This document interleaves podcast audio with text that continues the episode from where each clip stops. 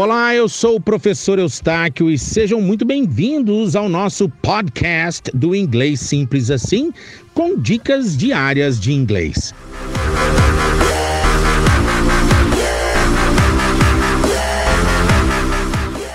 Nessa aula você vai aprender duas palavras em inglês que são homófonas, que têm o mesmo som. Elas escrevem de forma diferente, ou seja, elas são heterógrafas, mas elas são homófonas, têm a mesmíssima pronúncia. O verbo escrever, to write, right, e right, que está ao seu lado, que quer dizer certo, também quer dizer direito. My right hand, minha mão direita.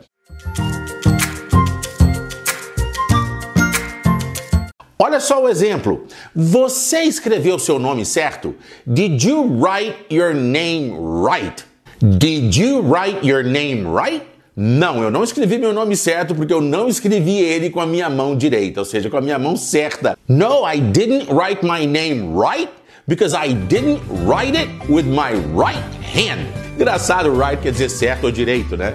Se você gostou, curte e compartilha. Eustáquio Pereira, Fluency Coach.